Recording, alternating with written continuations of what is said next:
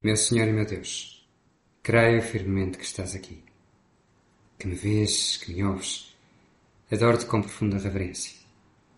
Peço perdão dos meus pecados e graça para fazer com fruto este tempo de oração.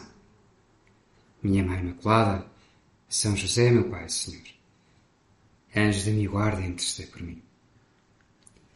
Há pouco, ao almoço, entre jovens universitários aqui em residência, Comentei que se estava hoje a discutir o pacote de ajuda às famílias e contei a notícia sobre uma notícia sobre o aumento dos preços da carne, do peixe, do leite e não resisti a deixar cair uma frase que a jornalista tinha dito. A pescada fresca está cada vez mais longe da mesa das famílias portuguesas. Eu viu-se do outro lado da mesa.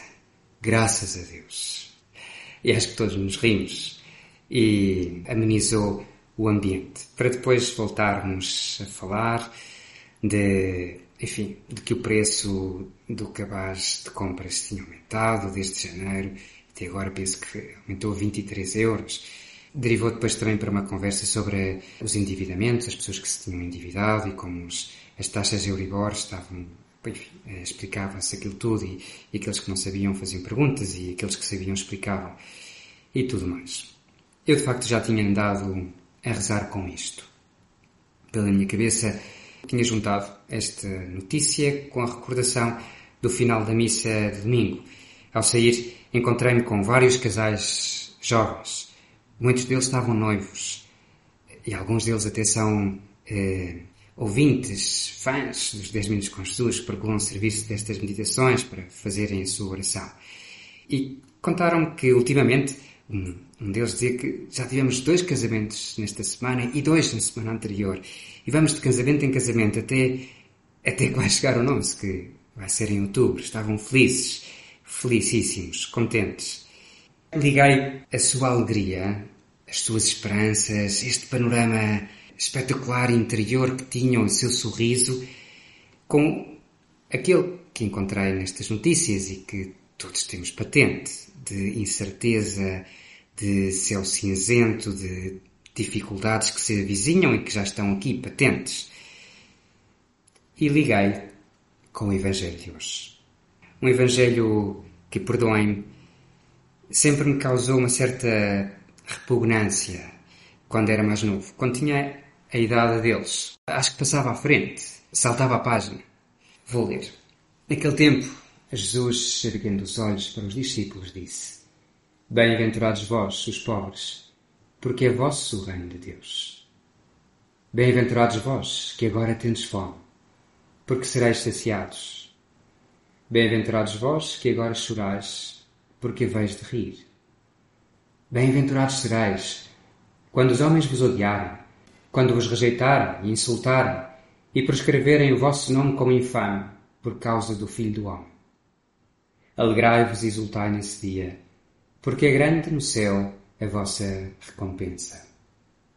Ligando com estes jovens e com pessoas que estão a sofrer, com pessoas concretas, que às vezes até já tenho falado aqui nos 10 minutos com Jesus. Eh, desculpa, Senhor, mas recordei que me pareciam cínicas estas palavras. Recordei que, quando era novo, quando olhava para elas e quando pensava em sofrimentos reais, não te compreendia. De facto, pus-me na pele, quando sabia que tinha que fazer estes 10 minutos com Jesus, pus-me na pele daqueles noivos e imaginei o seu desconcerto. Eles a desejarem construir uma família, uma família cristã, ter, ter filhos, educá-los, vesti-los, alimentá-los, fazê-los felizes e ser felizes entregando-se, dando-se por esse projeto e fazer um mundo melhor com a sua família e com o seu trabalho e com os seus amigos, tudo isso. E recordai-te, Senhor, também a fazer o milagre, o teu primeiro milagre, Senhor, numa boda. A utilizares o teu poder para salvaguardar aquela festa, para que a felicidade daquela festa, para que não acabasse, para que não houvesse nenhum drama. Naquele momento, e era uma coisa de um momento. Como podes tu, Senhor, dizer uma coisa destas. Falar de pobreza desta maneira, falar de sofrimento desta forma. Bem-aventurados vós que chorais, porque vais de rir. Como é que falas no futuro? Não és tu o Verbo encarnado? Não és Deus? Realmente não sei, mas acho que à primeira vista pode parecer cínico. Por isto, por que é que, Senhor, falas no futuro? Não és o Todo-Poderoso? Porque dizes, serás saciados, vez de rir, porque falas em recompensa futura. É-te indiferente, Senhor, o sofrimento desta gente? E nós sabemos que não. E eu sei que não, Senhor. E desculpa se te faço estas perguntas, mas parece-me que pode ajudar a fazer oração. A oração tem de passar por aquilo que nos vem à cabeça, que nos vem ao coração. Eu só consegui rezar com esta passagem e as suas passagens paralelas de outros evangelistas que narram o mesmo com palavras muito parecidas, quando te imaginei, Senhor, a dizê-las não no Monte das Bem-aventuranças, mas no cimo da cruz.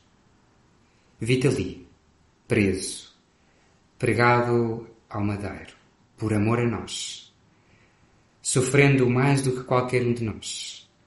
Tudo isto que dizes, passaste-o em primeira mão, na tua carne, e prometendo do cimo da cruz, prometes-nos paz, riso, fartura, felicidade, justiça.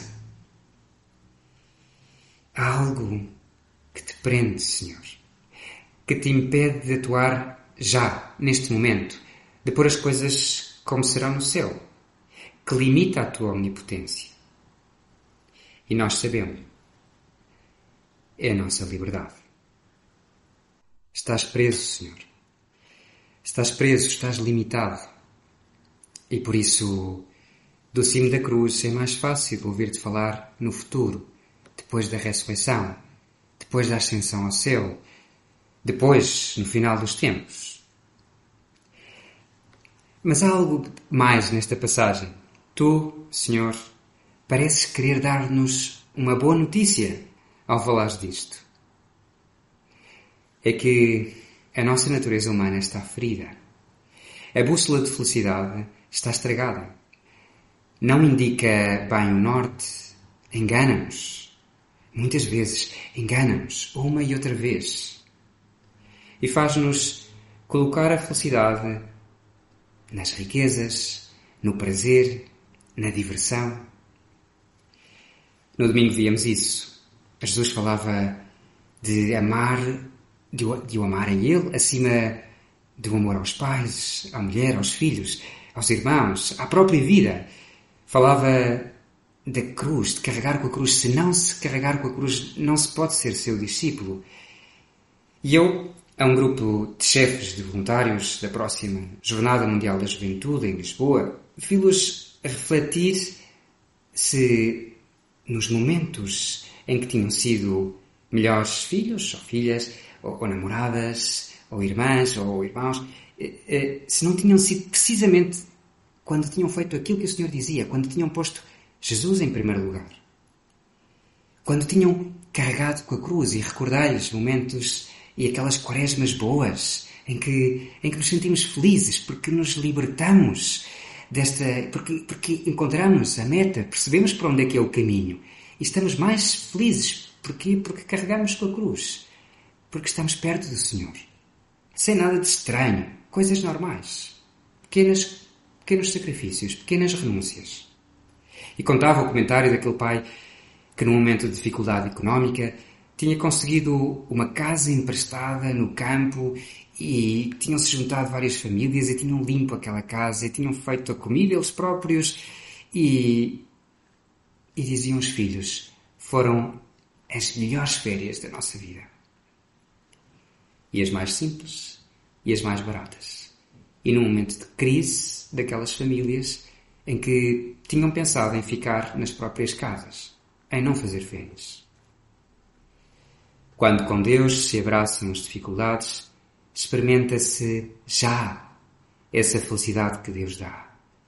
Daí que o Senhor diga: alegrem-se, bem-aventurados, vós, os pobres, já neste momento, porque de alguma maneira alcançam essa graça já, essa felicidade neste momento, se se deixam ajudar pela graça de Deus.